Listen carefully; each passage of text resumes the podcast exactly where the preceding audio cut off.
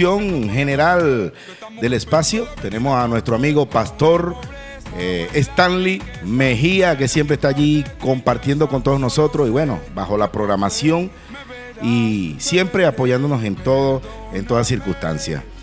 Bueno, Nadiuska, este, vamos a dar nuestro punto de contacto rápidamente por aquí, el 0414-980-8063. Tenemos también el 0412 11811 56 y el 0414-869-6857 para que te empieces a comunicar desde ya con nuestro grupo de intercesión.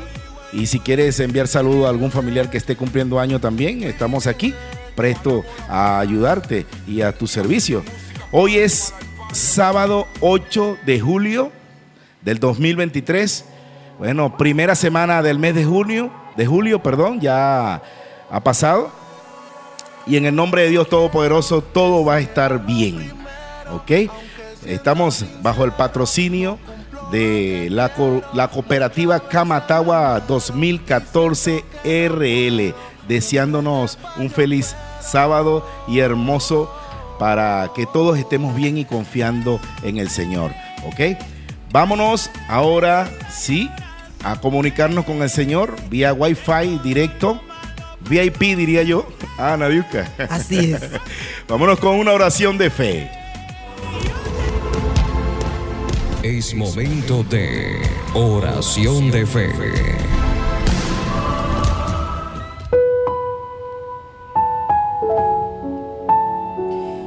Por amor de Sión, yo no callaré. Y por amor de Jerusalén, yo no descansaré. Hasta que salga como resplandor su justicia y su salvación se encienda como una antorcha. Entonces verán toda la gente tu justicia y todos los reyes tu gloria. Y eso fue lo que dijo el profeta Isaías en el capítulo 62, diciendo que no daría tregua hasta que el nombre del Señor fuese conocido, hasta que Dios restaurara a todo su pueblo. Y cada vez que usted y yo estamos clamando, estamos pidiendo, estamos diciendo, queremos que tu luz resplandezca. Estamos pidiendo ayuda, estamos pidiendo restauración.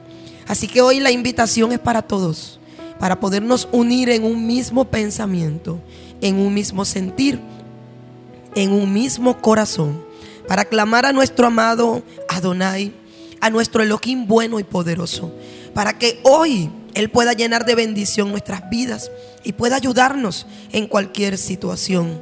Te invito que en este momento puedas tomarte de la mano de tu familia si estás con ellos. Es importante este momento, es esencial orar, clamar, seguir cada día con la mirada puesta en el Señor. Amado Padre, en esta mañana maravillosa, queremos darte gracias Gracias Señor por todo el cuidado que has tenido con nosotros. Gracias por las fuerzas. Gracias por las misericordias que son nuevas cada mañana. Gracias porque hoy en este día apartado y santificado por ti, tú nos permites abrir los ojos, mirar una vez más este sol radiante, poder abrazar nuestros seres queridos poder recobrar nuevas fuerzas para continuar, Señor. Padre, gracias porque tú perdonas nuestras rebeliones y nuestras ofensas. Hoy pedimos perdón, reconociendo que te fallamos, reconociendo, Señor, que a veces en el transcurrir de la semana la fe falla un poco. Tal vez, Señor, hasta hacemos quejas delante de ti, pero hoy te damos gracias y pedimos que perdones cada ofensa cada rebelión y que puedas poner nuestros corazones llenos de fe. Hoy bendice cada familia, cada persona que hoy está abriendo su boca para clamar a ti. Como dice tu palabra, clama a mí y yo te responderé. Hoy habrá respuesta, Señor, para todo aquel que clame en el nombre de Yeshua y podamos, Señor, llevar nuestras cargas poner cada carga, cada situación delante de ti. Hoy mira los que han amanecido afligidos. Levántalos, Señor. Que hoy puedan tener fuerzas como búfalos, aquellos que han estado agotados y cansados. Aquellos, Señor, que están enfermos y que esperan en ti, que han clamado durante la semana. Aquellos que ni aún tienen medicamento ni alimento. Hoy te pido que vayas en su socorro. Que hoy, Padre, puedas mover manos generosas, corazones llenos de amor al prójimo y que puedan ir y bendecirles y ayudarles. Que puedas abrir hoy puertas de provisión.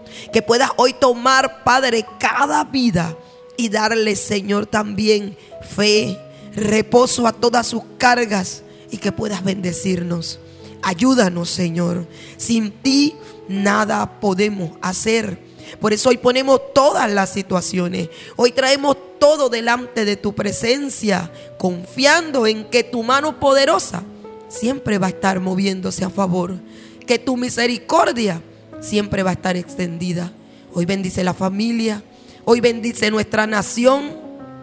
Hoy bendice nuestros hermanos venezolanos que están en diferentes naciones y que nos escuchan y que se están uniendo también para pedir delante de tu presencia la misericordia, el perdón, la ayuda y la guía.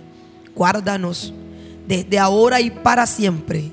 En el nombre de Yeshua, tu Hijo amado. Amén.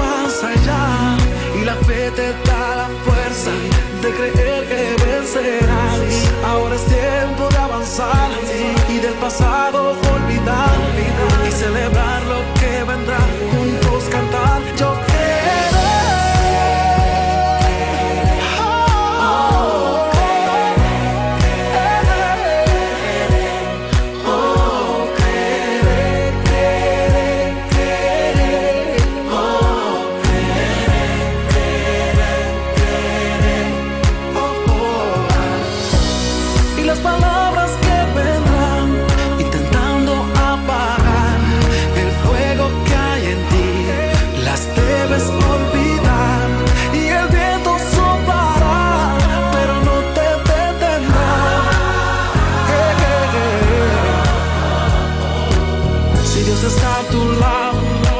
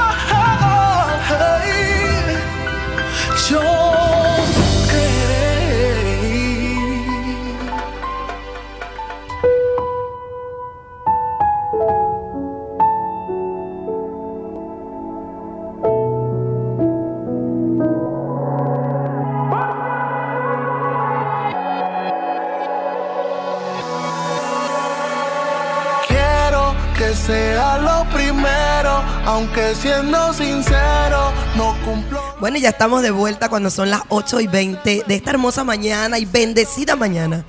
No deje de pensar eso. La palabra del Señor dice que hay bendición para todo aquel que clama, para todo aquel que cree. Todo aquel que se refugia en nuestro amado Yeshua siempre va a encontrar bendición. Él todo lo ha preparado bueno para nosotros. En el libro de Isaías hay algo que me gusta mucho y que quiero compartir con todos ustedes. Dice en el capítulo 61, cuando nuestro amado Yeshua caminó sobre esta tierra, habló claramente de cuál había sido su misión. Y dice que Él vino para predicar buenas nuevas, para anunciar palabra de fe, de esperanza, de salvación. Vino también para que todos los abatidos y los que estaban quebrantados de corazón fuesen vendados, fuesen ayudados y para publicar libertad a todos los que están cautivos y presos. Dijo que trajo apertura de la cárcel para todos aquellos que están preocupados, afanados, en vicios, en situaciones Mira, nuestro amado Yeshua trajo toda la libertad. Libertad del pecado y también libertad para las vidas, para el alma y el corazón. Y hoy le damos gracias a toda la audiencia que ya está full sintonía, Pedro. Ya muchos están escribiendo, ya muchos están conectados desde distintos lugares, otras naciones también. Sí, sí. Damos un saludo a la gente que ya está en Ecuador, Colombia, República Dominicana, Dallas. Hay mucha gente en México. México, Chile, Brasil, Costa Rica, Puerto Rico. Imagínate. Ya, están ya full sintonía. Eh, full, están full sintonía ya a nivel mundial. Y quisiera aprovechar también compartir contigo nuestra website por enlace satélite 100.3 FM, Radio Estrian 321.com, así como lo estás escuchando. O este, para que no te enrolles, en el 0414-980-8063, en el WhatsApp, allí estaremos compartiendo contigo este enlace para que puedas compartirlo con tus seres queridos que están en el interior del país o también en el exterior, ¿por qué no? Estamos siendo escuchados a nivel mundial por este enlace de website, ¿ok? También quisiera compartir contigo eh, que estamos eh, lanzándonos portavoz, este tu programa, portavoz una voz de esperanza alcanzándote a la distancia por YouTube a través de Portavoz Oficial. Eh, no puedes, eh, puedes disfrutar también eh, de este programa Portavoz a través de Portavoz Oficial por YouTube. ¿Ok?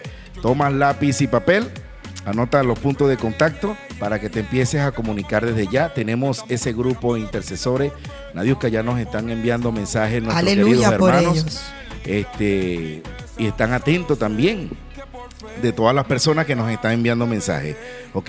0414-980-8063, el 0412-11811-56 y el 0414-869-6857.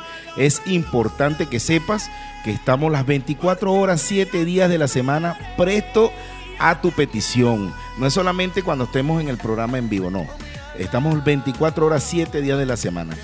El motivo es para ayudarlos, para ayudar a, nuestros queridos hermanos que estén pasando por situaciones de enfermedad, de angustia, de desespero.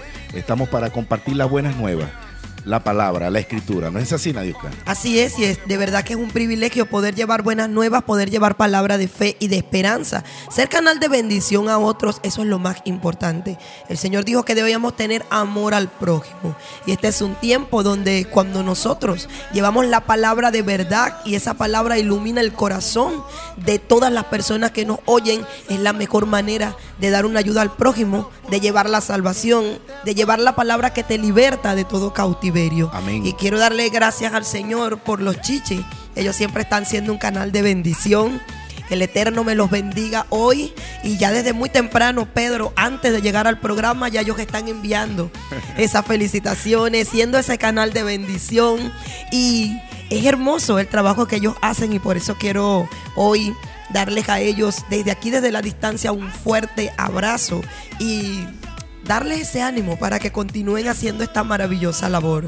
Dicen buenos días, muñequita Nadiuska, feliz cumpleaños para Ricardo Eliel Hernández Vallenilla.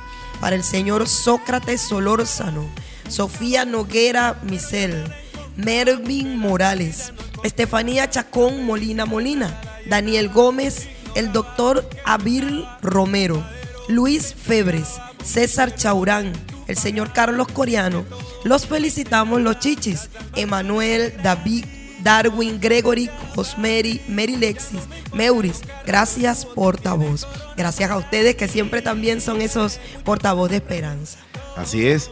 Eh, bueno, tenemos otro mensajito por aquí. Bendecido día, amigos. María Alejandra Colina, full sintonía. Bendiciones para ti, María Alejandra, que siempre estás allí, atento a nuestra programación. Tenemos otro por aquí, dice, bendecido Shabbat, Shalom, oración por todos los enfermos del, de cuerpo y de espíritu. Soy no, Noiralis Rodríguez del Libertador, del Libertador. Bueno, bendiciones para todas las personas de allá del Libertador. Para ti también, Noirali. Primera vez que escucho ese, ese nombre, Noirali. Bueno, este, bendiciones para ti también, Noiralis. Tenemos otro mensaje por aquí, Shabbat Shalom, eh, Samia, Samia, Samia. Amados, en pie de batalla con la espada en la mano, full sintonía desde Casco Central. Los saluda en el nombre del equipo de intercesión con el Salmo 119, 72. Mejor eh, me es la ley de tu boca que millares de oro y de plata.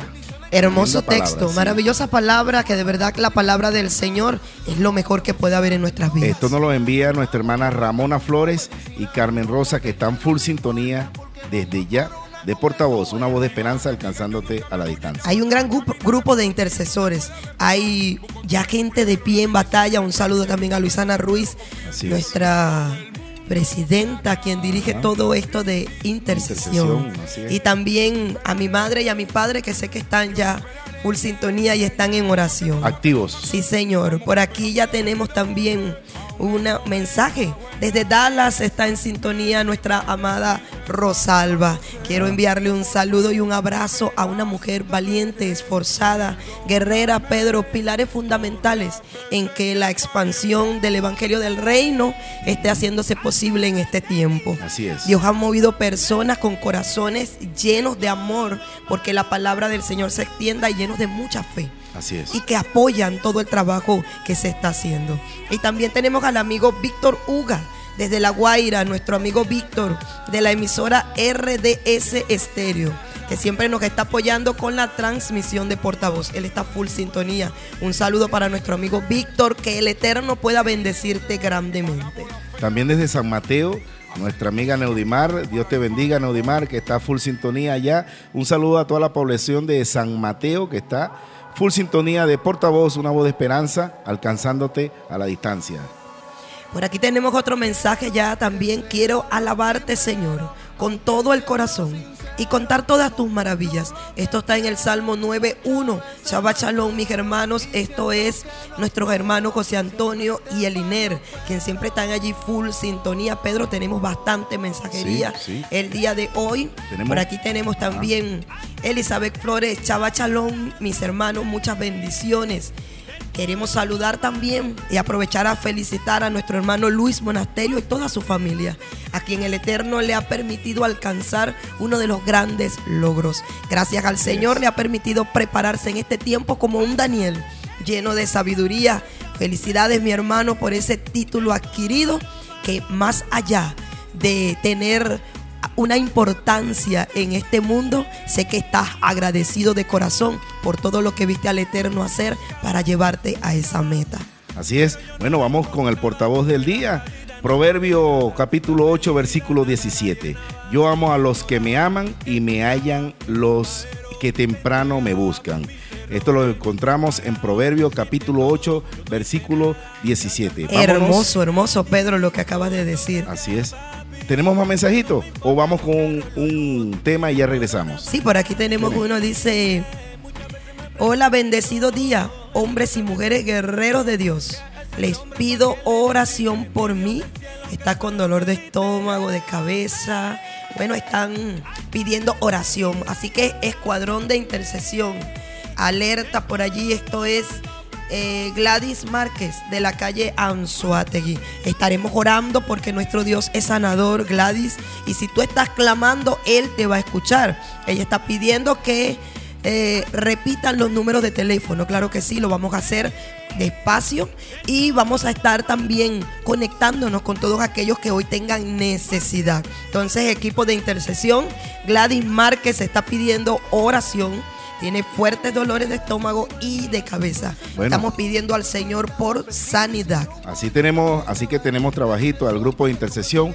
Vamos a ponernos atentos. Tenemos un mensajito por aquí. Buen día, saludos, hermanos en sintonía. En nombre de Jesús, proclamo un día de bendiciones y cielos abiertos. Feliz cumpleaños, Solórzano, de parte de Iván Ladera. Un saludo a nuestro hermano, nuestro hermano Iván Ladera que está a full sintonía. Un abrazo, hermano. Así es, y por aquí tenemos nuestro hermano Luis Monasterio. Hermoso, dice Chava buenos días, amada familia Elohim. Es para mí un reto cumplido terminar una etapa de la educación, pues representa un obstáculo superado y es el resultado de mucho esfuerzo, razón por la cual como graduado necesito motivación para continuar en el siguiente paso que daré en la vida. Y precisamente este viene de nuestro amado Abba Padre y nos cita el profeta Jeremías 29:11. Mis planes para ustedes solamente yo los sé y no son para su mal, sino para su bien. Voy a darles un futuro lleno de bienestar. A todos nos alienta un líder que nos motiva a seguir adelante, alguien que cree que podamos llevar a cabo la tarea que nos ha encomendado y que estará con nosotros a lo largo del camino. Dios es esa clase de líder, nuestro Elohim él conoce el futuro y sus planes para nosotros son buenos, están llenos de esperanza. Mientras nuestro amado Yeshua conoce el futuro y nos proporciona nuestra agenda, va con nosotros cuando realizamos su misión. Tendremos esperanza ilimitada. Y esto no significa que no tendremos dolor, problemas ni sufrimiento, sino que nuestro amado Yeshua nos ayudará a llegar a un final glorioso. Así es, bueno, vamos a dar nuestro punto de contacto que nos están pidiendo, el 0414-980-8063, el 0412-11-811-56 y el 0414-869-6857. Bueno, y tenemos también un último mensaje antes de irnos a una maravillosa adoración. Shabbat Shalom para todo el equipo de Portavoz y nos citan el Salmo 84.2. Anhela mi alma y aún ardientemente desea los atrios de Jehová. Mi corazón y mi carne cantan al Dios vivo. Y esto es Vianela Mendoza, nuestra líder de adoración, quien cada día nos está diciendo cuánto debemos anhelar adorar a nuestro amado Elohim. Que toda la gloria sea para el Señor. Vámonos con un tema y ya regresamos. Cuando lloras por las veces que intentaste y tratas de olvidar las lágrimas que lloraste. Solo tienes pena y tristeza, el futuro incierto espera, puedes tener paz en la tormenta.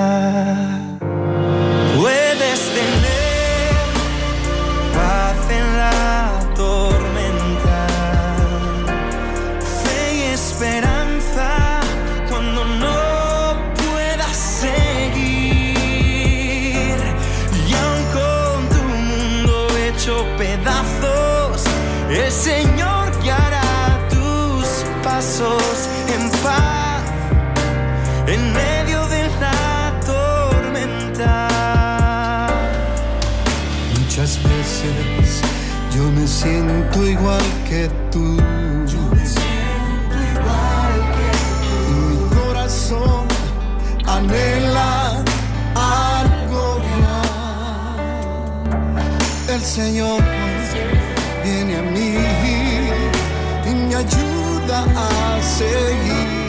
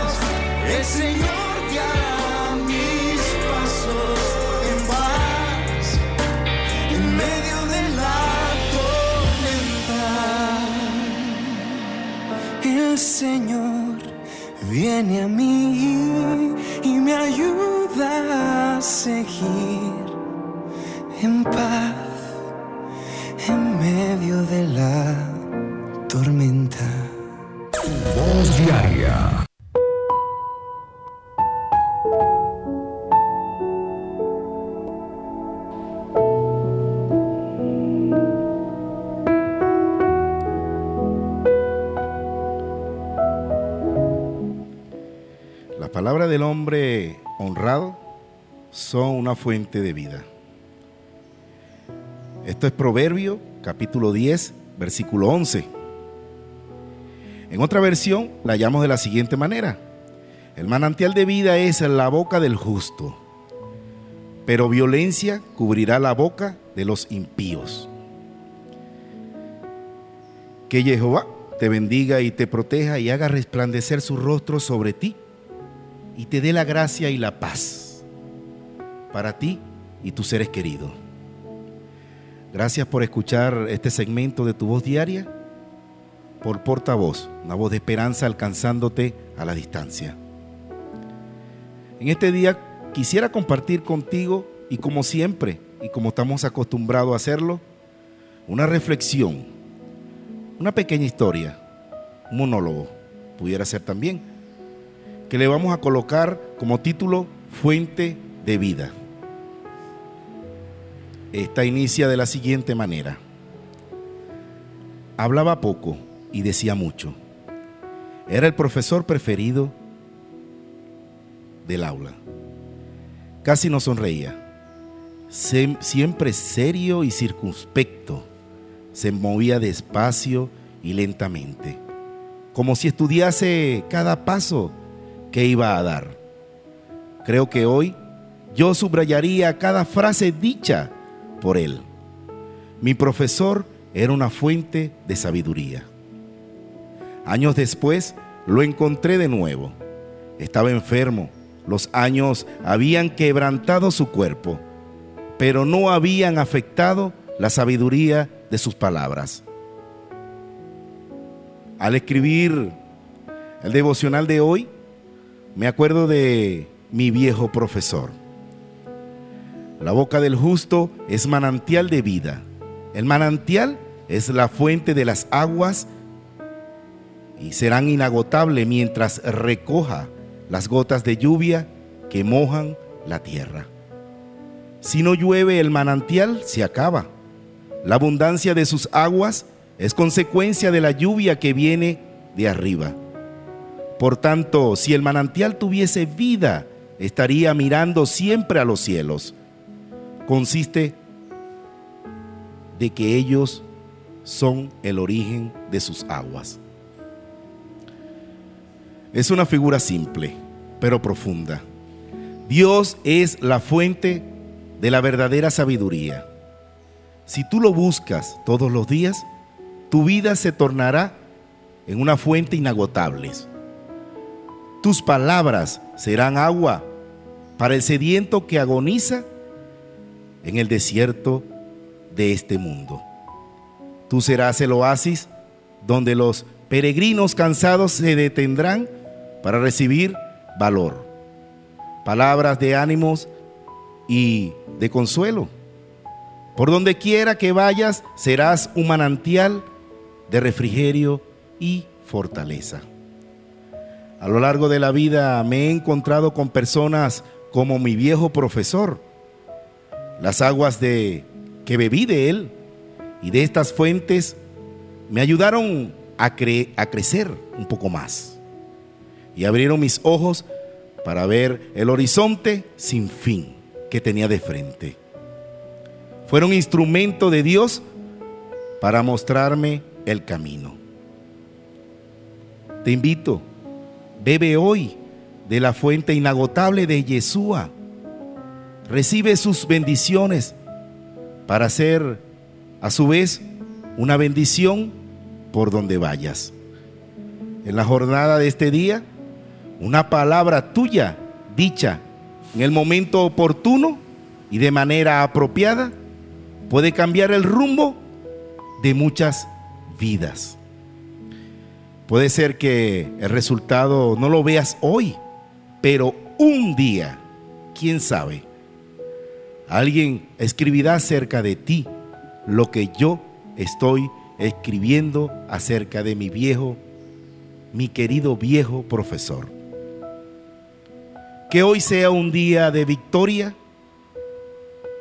y recuerda, manantial de vida es la boca del justo, pero violencia cubrirá la boca de los impíos. Maravillosa reflexión que nos invita a cada uno de nosotros que la hemos escuchado a pensar antes de hablar. El libro de Proverbios está lleno de consejos sabios dados por Salomón, un hombre que pidió a nuestro amado Elohim un corazón sabio y entendido y que fuese capaz de discernir entre lo bueno y lo malo. Y Salomón escribió inspirado por el Espíritu en el libro de Proverbios, el capítulo 18, el versículo 22, que dice, la muerte y la vida están en el poder de la lengua, y el que la ama comerá de su fruto. La lengua tiene poder para dar vida y para quitarla. La palabra tiene un efecto poderoso. Por eso él también supo decir a las mujeres virtuosas, que la ley de Jehová, la palabra que da vida, es la que debe estar en nuestras bocas y en nuestras mentes de día y de noche. Nos enseña a hablar sabiduría, a hablar con prudencia, a llevar una palabra que pueda levantar al caído y que pueda ser de bendición. ¿Cómo están tus palabras en este día?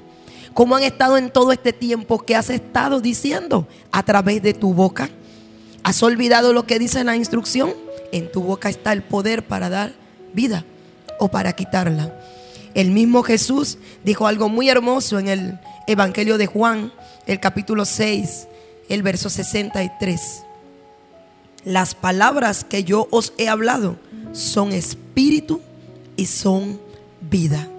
¿Quieres siempre dar vida? Habla la ley de Jehová. Siempre ten en tu boca la palabra de Dios. Saca de tu boca las palabras corrompidas, las palabras de maldad, las palabras que frustren y dañen a otros y los mutilen. Siempre sé canal a leer las escrituras y a pedirle al Eterno que tu boca de ahora en adelante hable sabiduría. Bendice a tus hijos, bendice a tu esposo, proclama la palabra en todo momento y verás cómo todo vuelve a ser reedificado y cómo cobra vida aquello que a veces tú con tus palabras un día ataste, marcaste o mataste.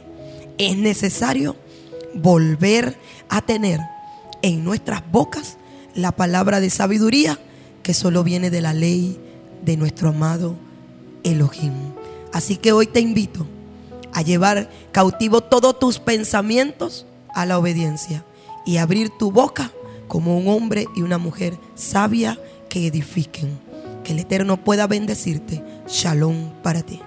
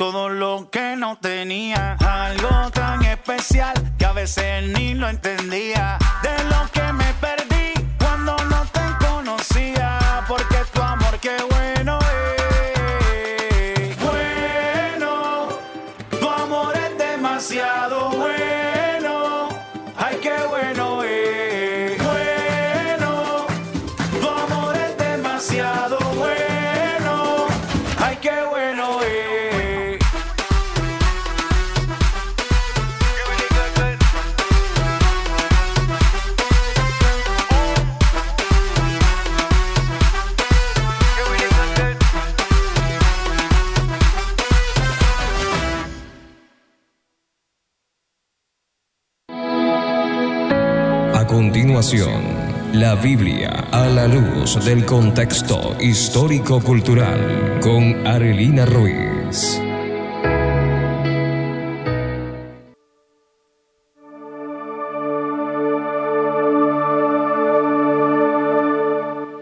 Muy buenos días a todos nuestros oyentes. Chava Shalom para todos ustedes. Damos gracias al Eterno por un día más de vida y por hoy poder nuevamente compartir con ustedes de las Escrituras en este día tan especial. Y un saludo para todos los que están escuchándonos en este día. Les animo a buscar sus cuadernos de notas, ¿verdad? A tener la Biblia a mano para que podamos comprobar todo lo que vamos estudiando, porque como siempre les digo, comprueben a la luz de las escrituras lo que estamos hablando acá. Esa es la única manera de nosotros poder estar seguros que estamos escuchando la verdad. Tendremos que hacer como los de Berea, que ellos escudriñaban todo lo que les enseñaban, todo lo que Pablo enseñaba, ellos escudriñaban y veían si tenía razón o no. Y estamos mm, en nuestra serie contando el plan desde el principio. Y el chava pasado, el sábado pasado, habíamos venido hablando del día cuarto. Y hoy vamos a continuar. Y les había dejado como tarea que investigaran un poco sobre el, el cambio. ¿Qué se hizo del día de reposo del sábado, del séptimo día al domingo? Y nuestro texto lema es el siguiente, Isaías 46, 9 y 10. Acordaos de las cosas pasadas desde los tiempos antiguos, porque yo soy Dios y no hay otro Dios, ni nada hay semejante a mí. Que anuncio lo por venir desde el principio y desde la antigüedad lo que aún no era hecho. Que digo, mi plan permanecerá y haré todo lo que quiero. Y ese es el plan del Creador, que nunca va a pasar. Es un plan que se va a mantener y es un plan profético, un plan que está visualizado desde la creación. Por eso es que dice el versículo que anuncio lo por venir desde el principio, desde Bereshit, desde el Génesis. Y vamos a ir hoy a Génesis 1 y vamos a estar leyendo desde el verso 14. Hoy estamos continuando con el cuarto día de la creación. Y dice, dijo luego Dios, haya lumbreras en el firmamento de los cielos para separar el día de la noche, que sirvan de señales para las estaciones, los días y los años, y sean por lumbreras en el firmamento celeste, para alumbrar sobre la tierra. Y fue así. E hizo Dios las dos grandes lumbreras, la lumbrera mayor para que señoreara en el día y la lumbrera menor para que señoreara en la noche. E hizo también las estrellas. Las puso Dios en el firmamento de los cielos para alumbrar sobre la tierra, señorear en el día y en la noche y para separar la luz de las tinieblas. Y vio Dios que era bueno y fue la tarde y la mañana del cuarto día. Hemos mm, hablado de ese cuarto día y de todo lo que pasó en ese día y vimos que el sol y la luna, las dos fuentes de luz prominentes para la Tierra, fueron establecidas en ese día. Es decir, que desde el día cuarto comenzó a regir el sol y la luna. Dice también el verso 16 que él hizo las estrellas. Y hay billones de estrellas en el universo. Y vean que nuestro creador personalmente las ha nombrado a todas. El salmista dice en el Salmo 147.4 que él conoce, que él las llama por su nombre, es decir, él le puso nombre. Dice, él cuenta el número de las estrellas, a todas ellas llama por sus nombres. Eso lo hace nuestro creador, nuestro Elohim. Y es importante destacar que las estrellas indican las estaciones y los tiempos, al igual que el sol y la luna. Sirven como señales para marcar tiempos sagrados, días y años. El sol sirve para marcar los días, la luna para marcar los meses y las estrellas los años. El Señor distinguió el día de la noche y separó la luz de la oscuridad. Y vean que los navegantes en la antigüedad usaban las estrellas para la navegación. Por ejemplo, la estrella polar, que también se conoce como Polaris, es la que indica dónde está el norte y esa es una de las estrellas más luminosas del firmamento y la más conocida. Ella permanece en una posición fija durante el transcurso de la noche y eso la hace útil y por eso es que es usada en la navegación. También en la navegación se usa la llamada estrella Cruz del Sur. Eso en caso de que los barcos se encuentren en el hemisferio sur y esa es la que guía a los marineros al sur. Entonces vemos que el creador colocó estas luminarias con un propósito. El creador, Yu Hei Bak Hei, como es su nombre, su tetragramatrón, planeó desde Génesis, desde el principio, el cuarto día, en que tú y yo tuviéramos una cita con Él. Desde ese día, Él planeó citas, porque Él colocó estas luminarias que iban a indicar esas mm, citas perfectas que tienen un plan profético inmerso. Y vemos que esa primera cita que señala, porque hablábamos en la clase pasada que las, mm, señales, ¿verdad? esas citas divinas que el Eterno colocó, que están plasmadas en Levítico 23, iban a ser guiadas por estas luminarias, especialmente por la luna. Y él plasmó una cita semanal, que es el Shabbat, una cita mensual, que es Rosh Hodeh, luna nueva, y las otras citas que vamos a ir viendo, que se encuentran en Levítico 23. Pero en la creación hay una primera cita, porque esas, esas mm, citas que tienen un significado especial deben ser comprendidas. Hoy nosotros estamos cumpliendo con una cita y esa cita es el Shabbat, el día de reposo. Es la primera cita que nosotros vemos plasmada en Levítico 23. Y si usted se ubica en su Biblia, en Levítico 23, en el verso 3, dice, seis días se trabajará, pero el séptimo día será de descanso, santa convocación. Ningún trabajo haréis. Es el día de descanso dedicado a Jehová, donde quiera que habitéis. Y fíjese que se menciona un completo reposo, desde que inicia el día hasta que termina. Esta es la primera cita y por lo tanto es la más importante y la más frecuente. Esta cita se practica una vez por semana y el propósito de ella es que cuando lleguen las otras festividades, ya que se haya practicado lo suficiente, pues el resto de las festividades también son Shabbat, también son días de reposo. Entonces, cuando lleguen el resto de las fiestas, sabremos qué hacer. Y vean que el pueblo de Israel practicó el día de reposo durante 40 años Imagínese usted, 40 años de entrenamiento. ¿Iban a olvidar ellos esta práctica? Eso era parte de su vivencia, de su vida diaria. Era una instrucción dada por el Eterno que ellos habían practicado. Entonces, ¿qué es, qué es Shabbat realmente y en qué consiste? Porque nosotros cada sábado les deseamos a ustedes un Shabbat Shalom. Y Shabbat, aparte de que es un tiempo de reposo, nosotros muchas veces imaginamos cuando se habla de reposo que es un descanso, que nos vamos a quedar todo el día, todo el día sin hacer nada y vamos a dormir todo el día. Pero ese no es el concepto, porque el término para descansar en hebreo es noah, o si fuera dormir, la palabra sería lishon, pero el término que se utiliza en específico es shabbat. Y aparte de, de cesar, de descansar, también este verbo viene asociado al verbo sentarse porque Shabbat viene del verbo lashebek, que significa siéntate. Y vean que la palabra la ve como una mikra kodesh, es, la, expresión de las fiestas, de las citas del Eterno. Y mikra se refiere a una convocación, a una reunión pública, a una asamblea, a una lectura pública. Y de hecho esa palabra mikra viene del verbo licro, que es leer. Y kodesh se refiere a santa, algo especial, algo apartado. Entonces el Shabbat si tú unes este concepto, es para que te sientes en un lugar donde hay una asamblea pública y que se esté leyendo las escrituras. Y hoy en día hay mucha controversia y hay mucho desconocimiento acerca de qué hacer y qué no hacer en Shabbat. Y el máximo ejemplo de lo que nosotros debemos hacer en Chabá es Yeshua. ¿Cuál era la costumbre de nuestro Redentor en Chabac? ¿Qué hacía Yeshua en Chabac? Porque su costumbre, según lo que vemos en las escrituras, era asistir a la sinagoga a escuchar la lectura o en ocasiones él daba la lectura de las escrituras. Y no solo hacía eso, en Chabac sanaba a los enfermos, aparte de compartir las escrituras. Si nosotros mm, nos ubicamos en Marcos, en el capítulo 1, en el verso 21, nos vamos a dar cuenta de lo que habla con respecto a Yeshua en Chabac. Dice, entraron en Capernaum y el sábado entró Yeshua en la sinagoga y comenzó a enseñar. Y se admiraban de su doctrina porque les enseñaba como quien tiene autoridad y no como los escribas.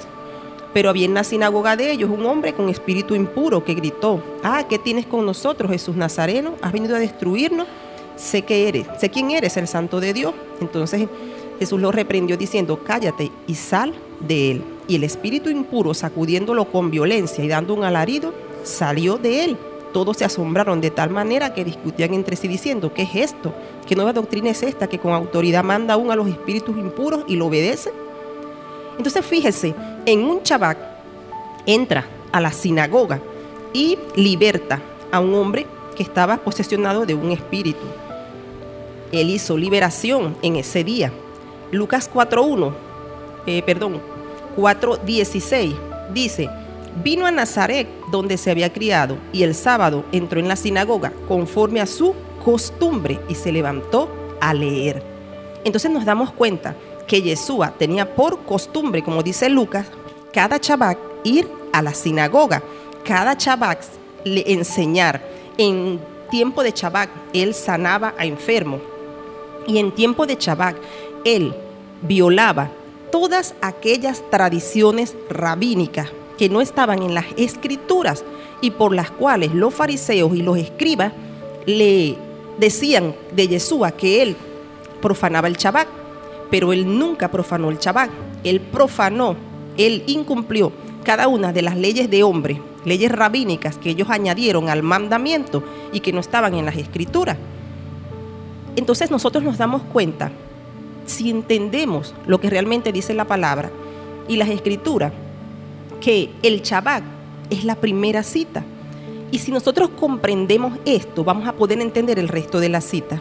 Porque Shabbat es un día para reunirte para estar sentado escuchando la lectura de la Torah, la instrucción del Eterno, para ayudar. Es un día para hacer sedacá. Sedacá es un concepto de justicia, de obras justas. Las obras que hace un justo, un justo, la palabra para un justo en hebreo es sadik. Por eso se habla de sedacá, viene de allí. Entonces es el día para que tú hagas todo aquello que hizo nuestro maestro. O sea que el Shabbat, fíjense, no solamente porque muchos piensan, no, el Shabbat es para guardarlo en Israel, el Shabbat es para los judíos, el Shabbat no. El Shabbat es para todos, porque fue un mandamiento instituido desde la creación.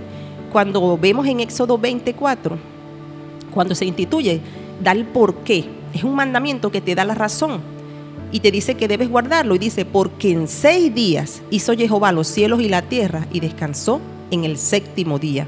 Porque el Shabbat apunta a la creación, apunta al retorno al Edén y apunta a ese reinado milenial que nosotros vamos a tener con nuestro Redentor.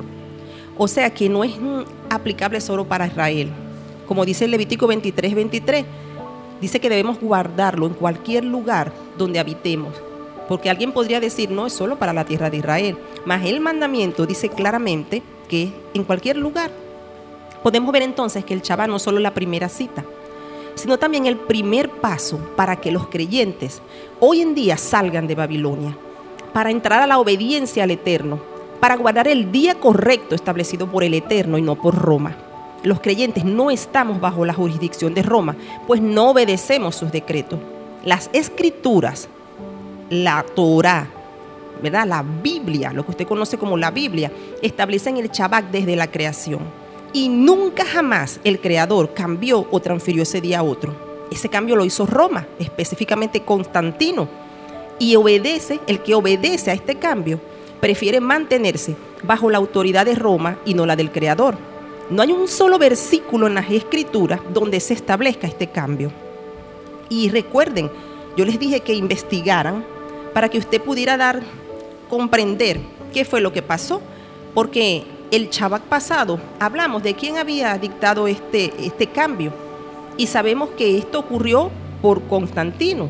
Eso ocurrió un 7 de marzo del 321, como lo hablamos la vez pasada, donde se instituyó este cambio. Y el cambio oficial del nombre fue en el 325 después de Cristo, donde se llamó el domingo, fue llamado el Día del Señor.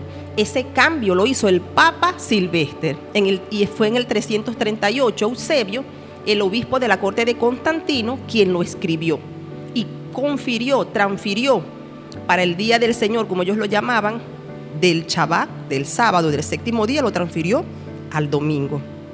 Entonces vemos que la jurisdicción fue de Roma. El cambio lo hizo Roma.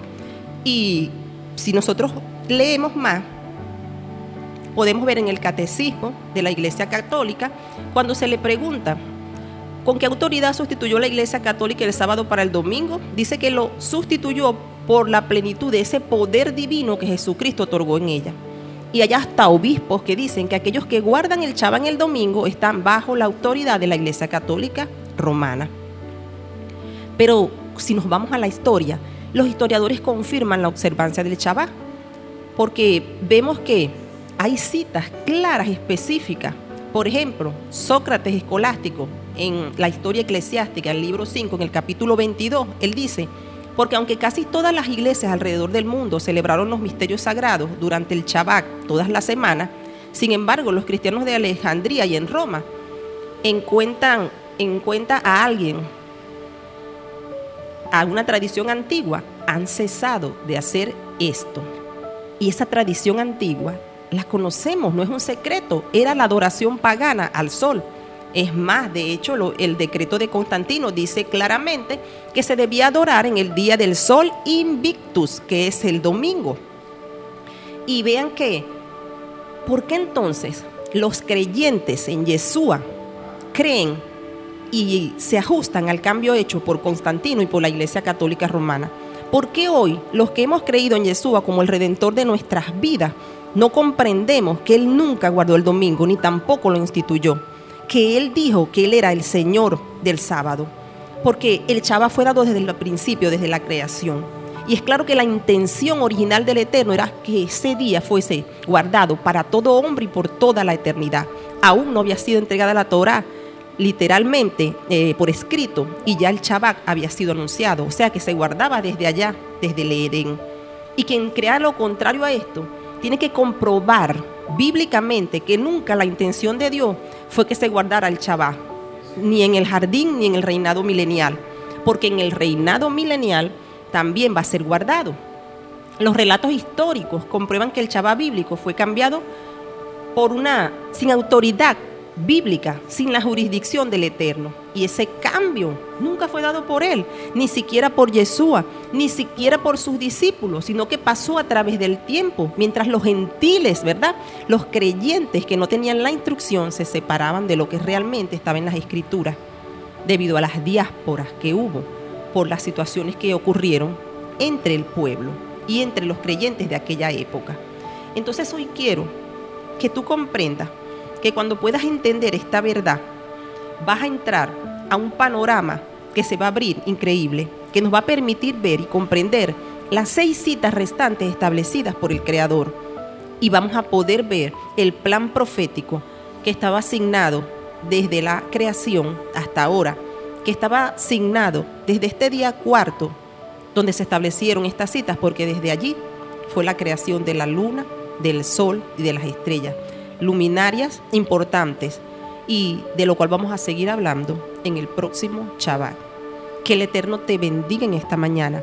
Oro para que el Ruach HaKodesh ilumine y alumbre los ojos de tu entendimiento para que puedas comprobar las verdades escritas y que son con, tienen mayor autoridad que lo que el hombre ha dicho, que las enseñanzas que están clavadas, voy a decirlo así, clavadas en nuestra mente, pero que son contrarias a las escrituras. Atrévete a comprobar si lo que te dijeron durante tanto tiempo está plasmado en las escrituras. Chava Chalón para tu vida, que el Eterno te bendiga. Oh, oh, yeah. oh, He cambiado de actitud cuando supe que en la cruz hubo un hombre que no merecía morir, pero fue por mí y pagó. Ese hombre se llama Jesús, en su cuerpo cargó el dolor de unos clavos que le traspasaron sus pies y sus manos sin compasión. Tú eres la vida y la verdad, y cada día hazme recordar, por si acaso se me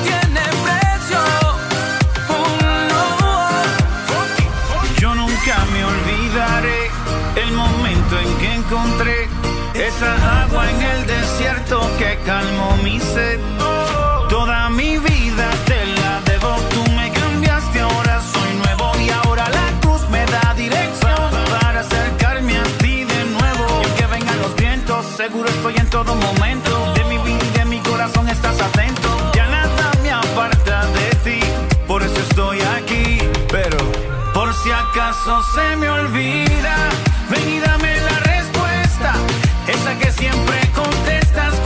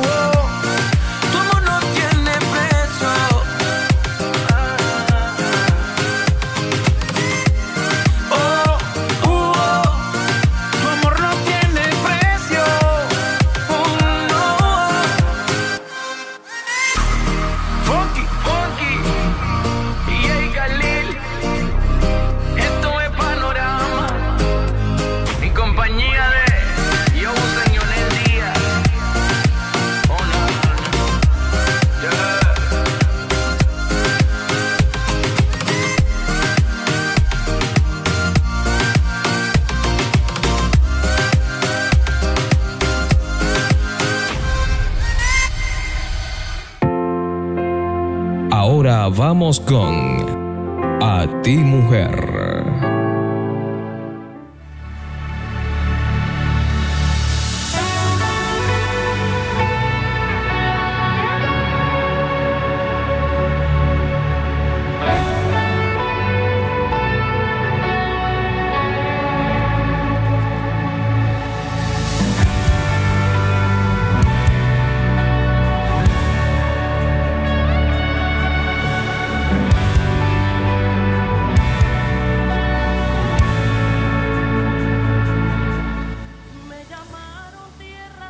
buenos días a todos los que nos están escuchando en esta mañana preciosa y maravillosa de Shabbat, de día de reposo. Bendiciones para todo el pueblo y todos los que nos están escuchando alrededor de nuestra hermosa ciudad. Y bueno, para, para nosotros es un placer verdaderamente poder estar cada sábado con ustedes.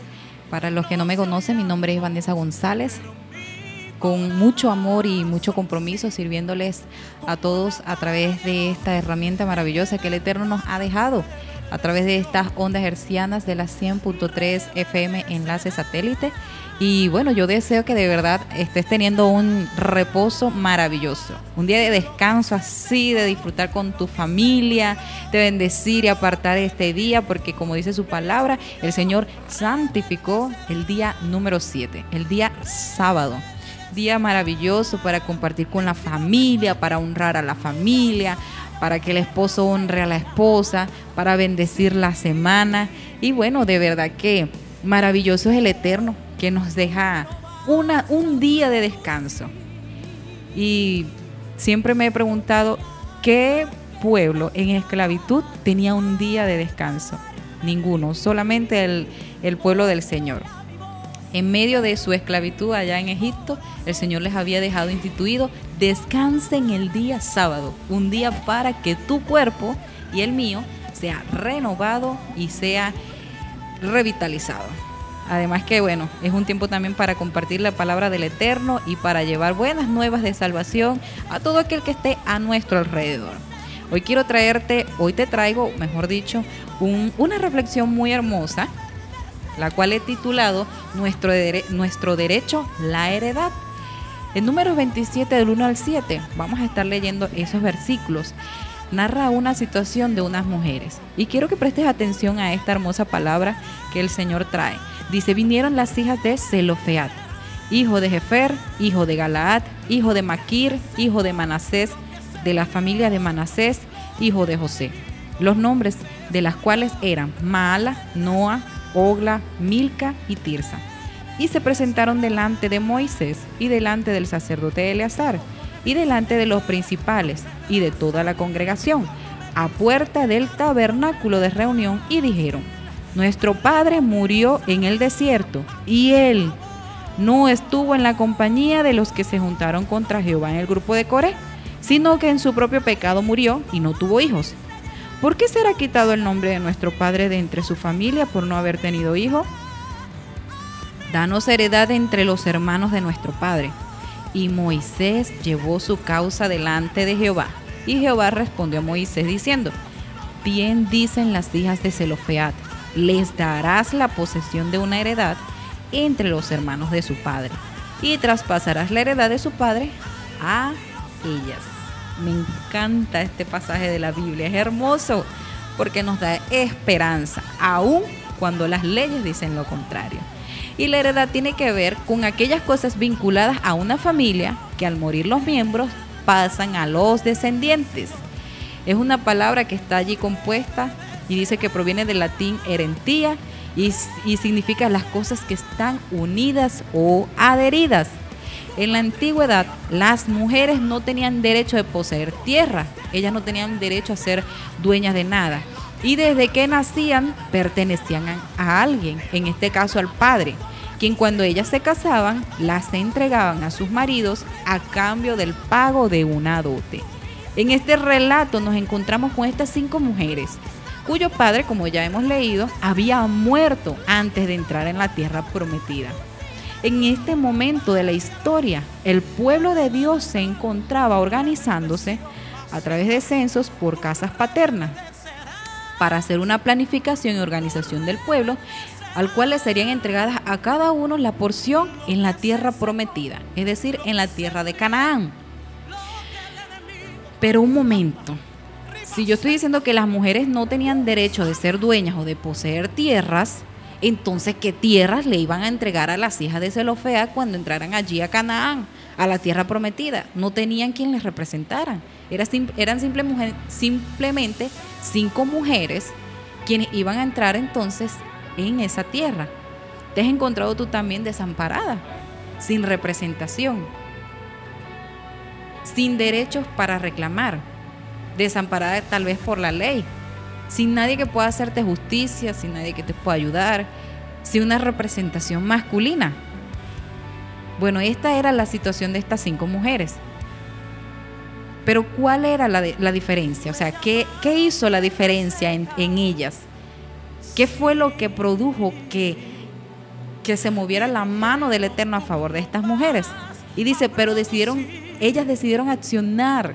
Y decidieron accionar no de la manera como muchas veces nosotros accionamos por la calle del medio, sino con mucha sabiduría, audacia, humildad y sobre todo fe.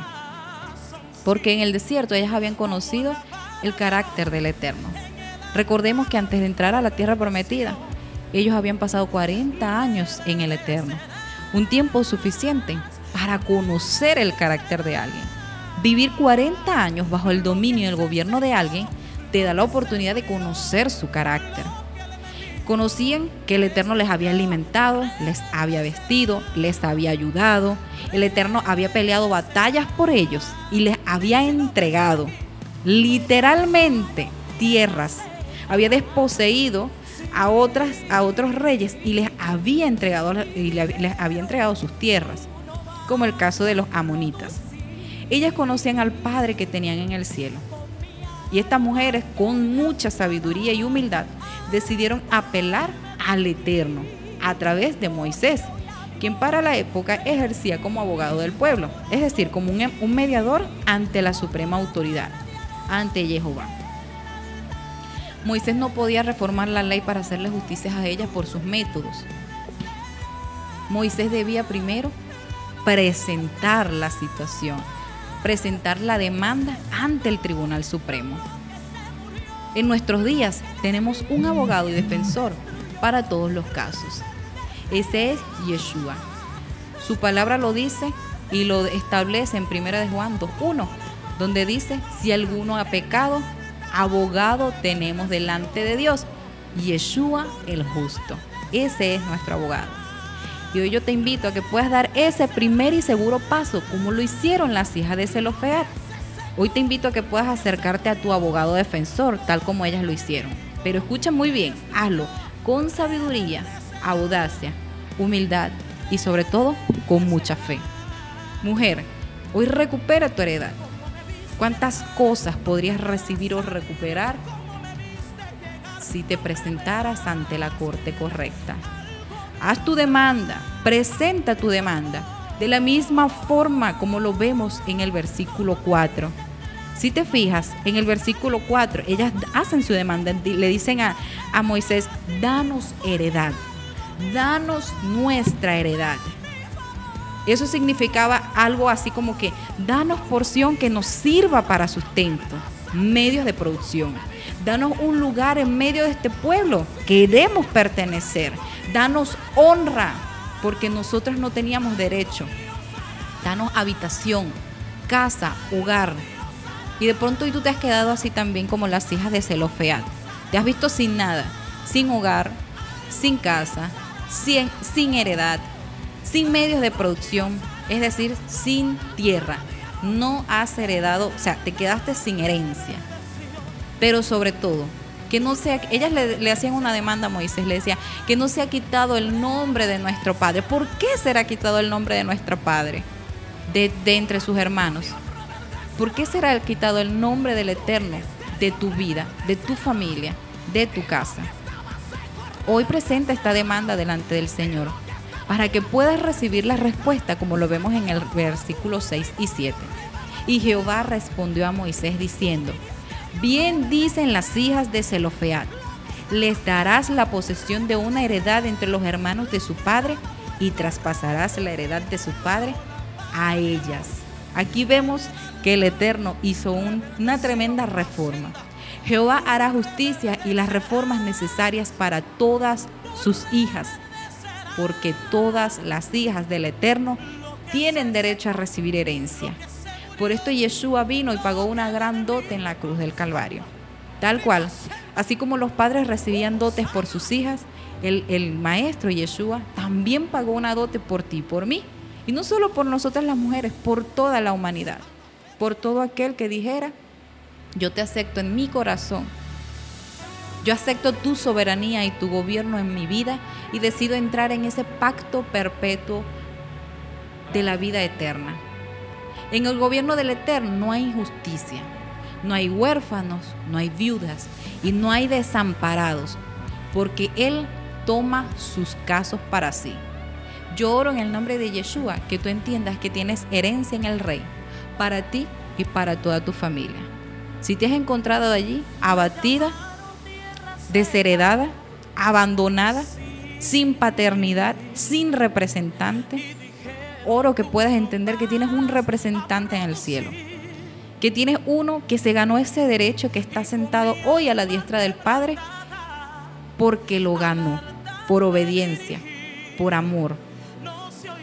Y ese es nuestro amado Yeshua. Apela ante el trono. Ve al abogado correcto. Ya no te desgastes más yendo a abogados equivocados. Demandando de personas que ya espiritualmente sus oídos están muertos, sus ojos están muertos, su corazón ha muerto a la sensibilidad de tu necesidad. Hoy ve al abogado correcto.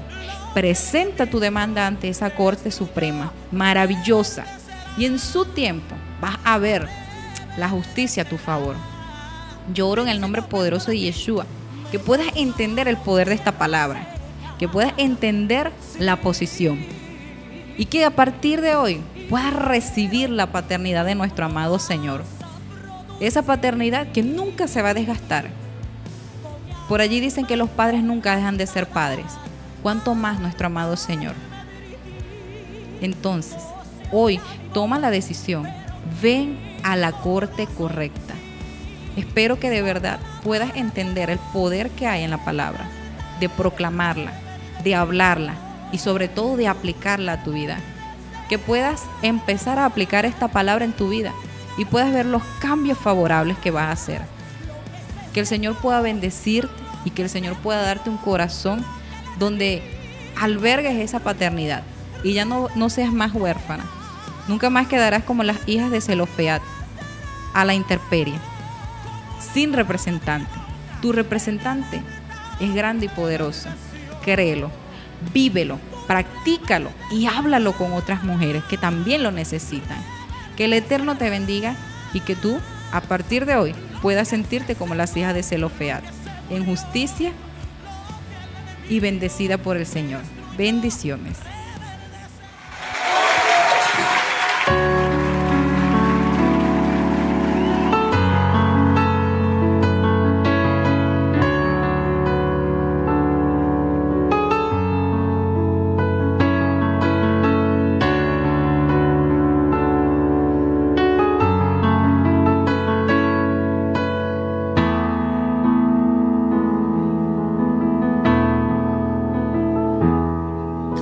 Aprendí a andar solo.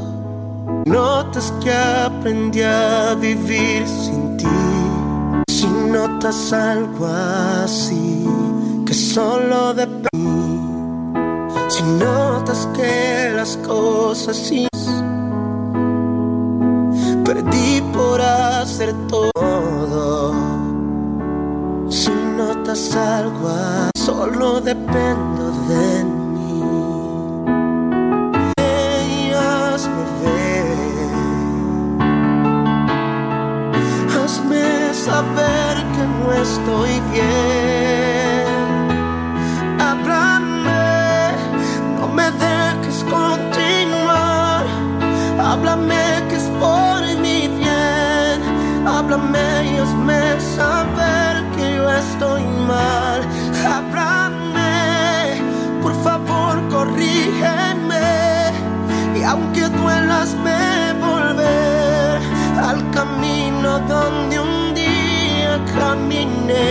Dios, háblame.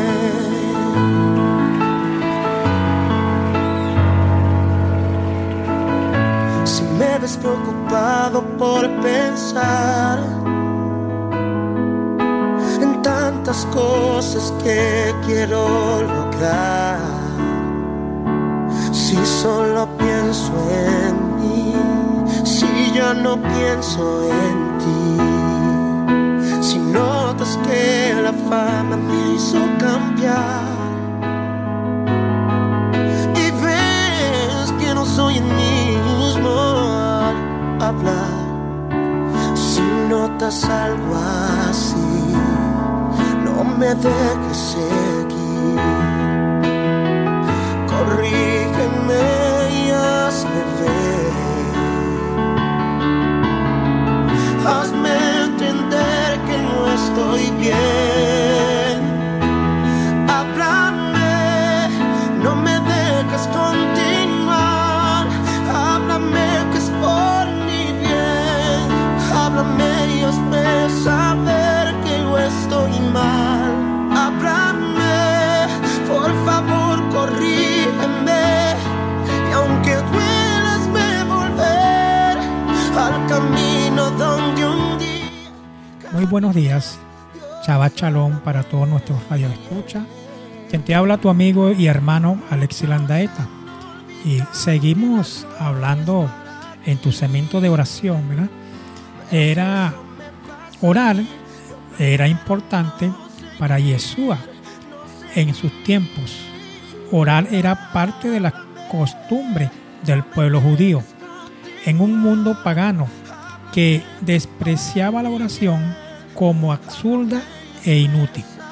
Yeshua aprendió a orar y siempre oraba. Los hebreos oraban tres veces al día, en la mañana, en la tarde y en la noche.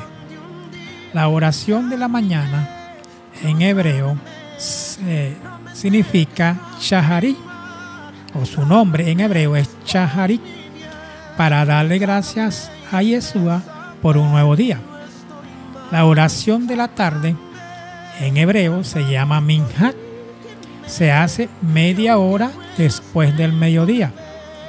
La oración de la noche en hebreo se llama Arbit, que se hace en el anochecer, justo en el momento que salen las estrellas. Y estos son ejemplos que nos ha dejado el Eterno en las escrituras de cómo debemos hacer nuestras oraciones, ¿verdad? Nos están recomendando orar tres veces en el día, como lo ha hecho y lo sigue haciendo el pueblo del Eterno. Y vamos a estar leyendo el Salmo 19, que dice así. El cielo azul nos habla de la grandeza de Dios y de todo lo que ha hecho. Los días y las noches lo comentan entre sí, aunque no hablan ni dicen nada, ni se oye un solo sonido. Sus palabras recorren toda la tierra y llegan hasta el fin del mundo. En el cielo Dios ha puesto una casa para el sol y sale el sol de su casa, feliz como un novio, alegre como un atleta. Se dispone a recorrer su camino.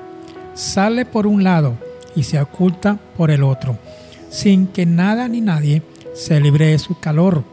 La ley de Dios es perfecta y nos da nueva vida. Sus mandatos son dignos de confianza, pues dan sabiduría a los jóvenes.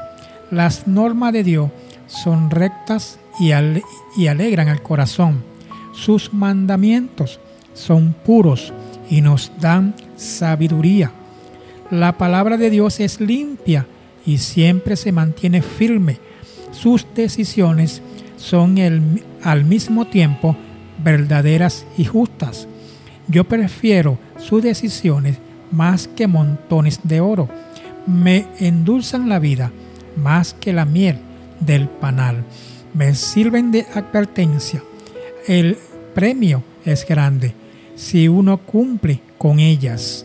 Nadie parece darse cuenta de los errores que comete. Perdóname, Dios mío, los pecados que cometo sin darme cuenta. Líbrame del orgullo, no deje que me domine. Líbrame de, las, de la desobediencia para no pecar contra ti. Tú eres mi Dios y, me, y mi protector. Tú eres quien me defiende. Recibe pues con agrado lo que digo y lo que pienso. Bonito el salmo que nos dejó eh, el rey David en sus salmos. y le damos gracias al Eterno porque Él nos dejó instrucciones, nos dejó enseñanzas, cómo debemos de dirigirnos ante Él, cómo debemos de buscar su rostro, su presencia en oración.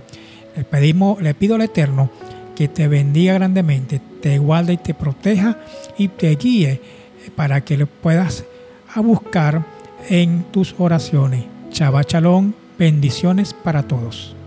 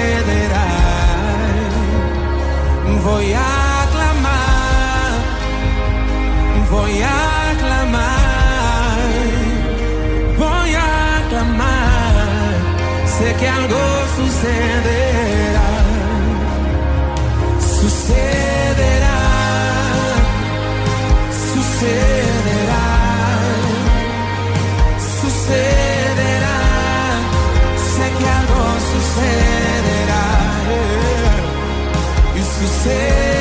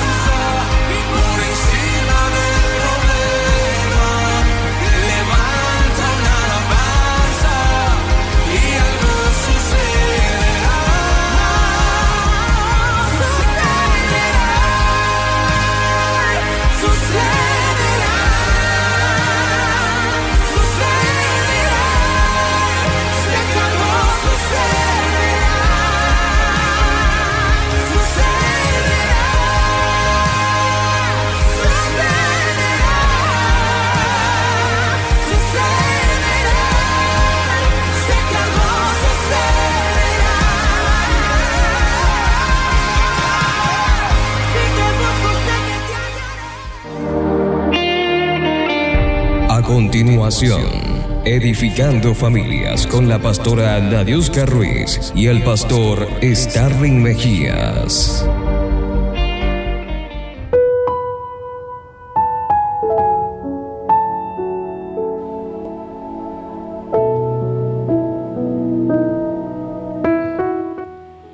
Y continuamos con el segmento eh, Edificando Familia. Le damos gracias al Eterno porque nos permite llegar hasta sus hogares y lo más importante, hasta su corazón.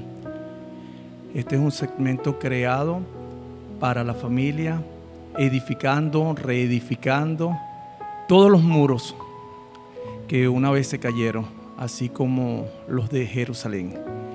Y en esta oportunidad estoy con mi esposa Nadiuska Ruiz y le damos gracias a, a Dios porque una vez más nos permite estar llevando las herramientas que una vez nos dieron resultado y que siempre darán el resultado porque están ahí en la palabra. Y la palabra es vida. Y todo lo que está muerto tiene que resucitar.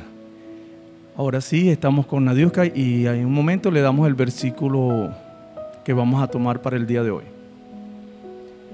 Es un honor y un privilegio poder hablar a todas las familias de nuestra ciudad y aún las que nos escuchan fuera de la nación, porque una de las tareas más importantes es edificar la familia. Ese es el diseño, es la base, es lo que forma una sociedad y es lo que hace grande a una nación. Tener valores, tener principios, levantar nuestra generación de relevo.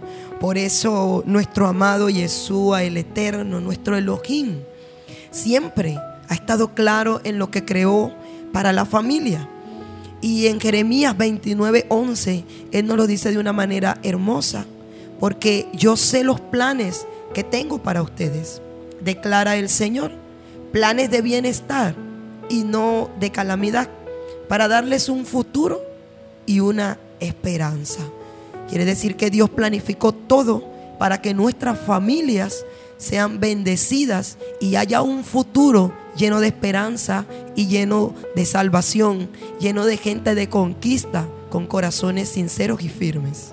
Y por eso el tema de hoy es una familia firme y saludable. Ese es el tema que vamos a estar hablando el día de hoy, porque fue Dios que instituyó la familia y su deseo es ese, que nos mantengamos firmes. Y vamos a hacer un poquito de historia. Nos vamos a ir a, a Josué, a este líder que fue formado, que él escuchó el consejo y tuvo que decidir en el pueblo y él decidió Micoa. Y pero un momento decisivo, pastor.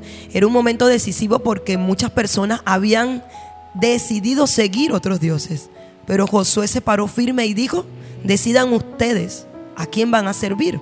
Pero mi casa y yo serviremos a Jehová. Y está hablando de decisiones y de tener pensamientos claros. Hoy en día tú le dices a una persona o a una familia que puede crecer sana y fuerte y no lo creen. Ya han perdido hasta la fe en la familia, en el matrimonio. Pero ¿sabes qué dice la escritura? Que todas las palabras escritas en la palabra son un sí y son un amén. Y si el Señor dijo que la familia puede establecerse firme y sana, ni que el sistema me diga lo contrario, yo me atrevería a dudarlo. Pero, ¿cómo hacerlo? Bueno, tenemos un versículo clave, porque dice Deuteronomio 6, versículo 5, y amarás a Jehová tu Dios de todo tu corazón, de toda tu alma y con toda tu fuerza. Y esto es un versículo breve, pero que nos habla de la fe y la obediencia para poder seguir y fortalecernos como familia. Esta es la prescripción de Dios para tener una familia firme. ¿Oíste, Nadica? En primer lugar, debemos amar al Señor. Eso es lo principal. En segundo lugar, tenemos que enseñar su palabra. Tenemos que bajar sus estatutos, sus mandamientos como jefe de casa. También tenemos dos requisitos, que es que pareciera algo sencillo, pero conlleva, esto conlleva para conseguir esto, Nadiuska, tenemos que tener esfuerzo, tenemos que tener mucha dedicación para mantener estas, esta relación o esta familia en base sólida. Y eso es correcto, pastor. Una de las cosas que nosotros debemos enfocarnos en este tiempo es cómo dijo mi creador que va a ser mi familia. No como me dicta el sistema ni como otros lo han hecho. ¿Cómo dijo mi Señor, mi Elohim, que iba a ser mi familia? Si nosotros nos vamos al Edén, dice que Él preparó todo. Él preparó una buena tierra, preparó casa para que el hombre habitase. Dijo, no es bueno que el hombre esté solo, le haré una ayuda idónea. Él pensó en todo. fructificad, multiplicaos. Hay una esencia de familia. Cuando nosotros queremos tener una familia saludable y firme, debemos hacer lo que dijo el pastor. Amar a Dios y recordar que Él nos ama y que su diseño es el mejor. Cuando Josué, este hombre que mencionaste, pastor, dijo, yo y mi casa serviremos a Jehová. Este hombre estaba siguiendo el consejo de un gran líder que fue delante e hizo posible que la familia, la nación del Señor, caminara y viera la bendición. Les estoy hablando de Moisés, quien guió al pueblo. Y Moisés, el Señor le dijo, ahora Moisés, tú levántate y esfuerza a Josué, porque él va a repartir la tierra, él va a continuar el trabajo.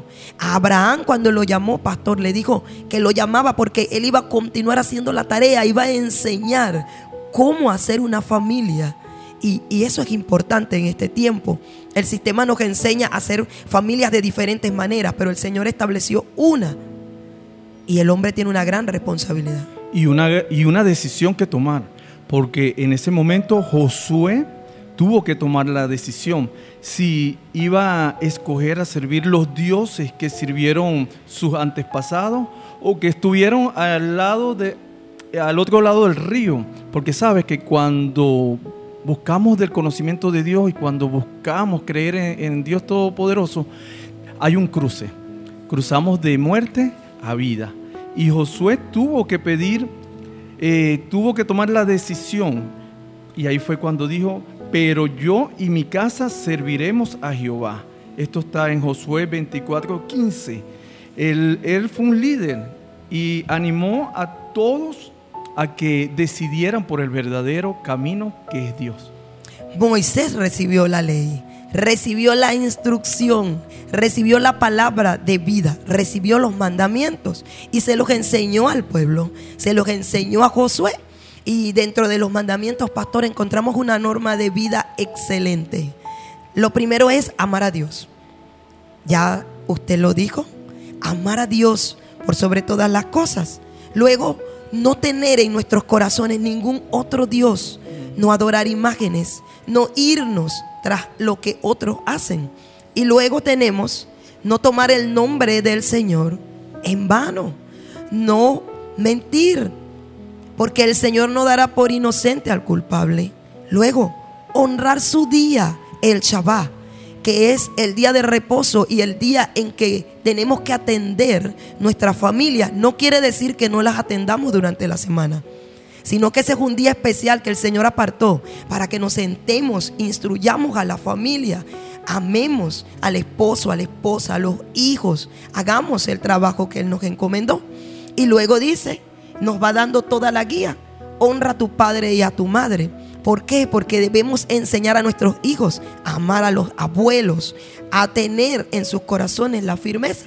No matarás, no cometerás adulterio y comienza a decirnos un hombre fiel, un hombre que ame a su esposa como a su mismo cuerpo, un hombre que va a hablar palabra de sabiduría, no va a matar su familia con infidelidades. Entonces, es posible tener una familia saludable en el diseño de Dios en este tiempo. Lo que tenemos es que tener la ley del Señor en el corazón volvernos a la obediencia y entender que nuestro Creador nos dio leyes justas, nos dio una guía en la palabra de cómo tener una familia saludable en este tiempo. Sí, y si quieres encaminar a tu familia en los caminos de Dios, primero debe comenzar por ti, porque no podemos llevar a alguien si no determinamos en quién hemos creído o cómo pretendes tú llevar a, a a tu familia a un modelo que es el diseño de Dios cuando tú no quieres nada con Dios. Es difícil esta tarea, pero no es imposible. Empieza por ti, empieza buscando por Dios y todo lo que está fracturado, ya verás que el Señor va a hacer la obra. Entra en obediencia y tu familia será restaurada. Comienza a instruir a tus hijos, comienza a corregir, comienza a poner normas sanas en el hogar, comienza a amar a tu esposa, a dar fidelidad, comienza a pedir perdón cuando has fallado y tú verás que comienza todo a entrar en un orden, porque en este tiempo el Señor está diciendo, vuélvanse a mí Vuelvan a mi instrucción para que puedan edificar familias firmes. La sociedad ahorita está en un caos porque la familia está siendo desintegrada. Pero tú y yo, que escuchamos hoy la voz del Eterno, debemos entender que si el Eterno dijo que mi familia iba a alcanzar bendición, yo tengo que empezar a caminar bajo su norma y su instrucción y mi familia estará sobre la roca. Vendrán aguas y no me anegarán. Pasaré por el fuego y no me voy a quemar. Tendré una mujer sabia a mi lado porque yo estoy pendiente de enseñarle la palabra, la instrucción, de corregir y de instruir. Y la familia se fija más en lo que hacemos que en lo que decimos. Y es por eso que las acciones deben ir siempre de la mano y de acuerdo a lo que enseñamos.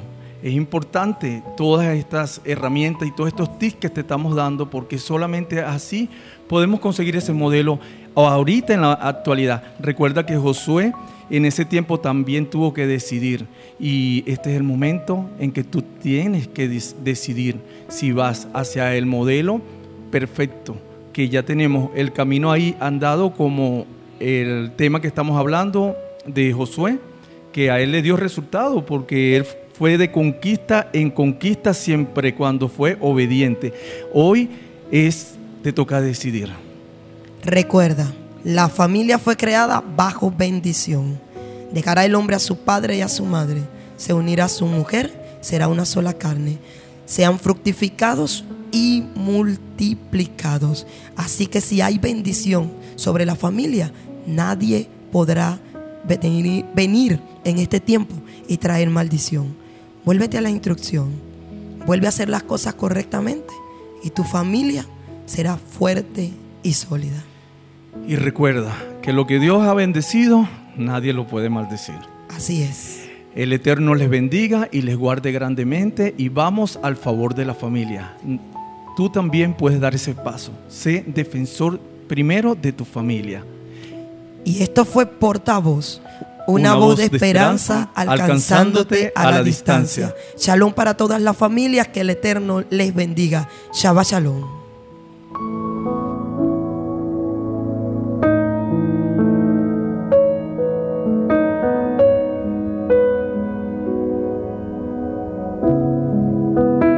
Enlace satélite 100.3 FM, dando el palo, dando la hora. 9 de la mañana y 50 minutos.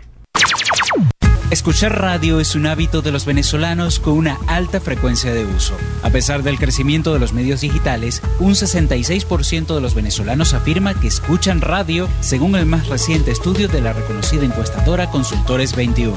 Hoy, la radio es uno de los medios predilectos tanto para hombres como para mujeres de todas las edades y estratos socioeconómicos. Es un medio que no solo tiene una penetración interesante, sino que su uso es muy cotidiano. En la radio los venezolanos buscan informarse, entretenerse y escuchar música. Por ello, la radio es el medio por excelencia para llegar a donde otros no pueden. La radio, siempre la radio. Publicidad. Se siente en. A full sintonía. Ratificado por las más prestigiosas encuestadoras del país. Somos 100, 100, 100.3 FM. Sintonía.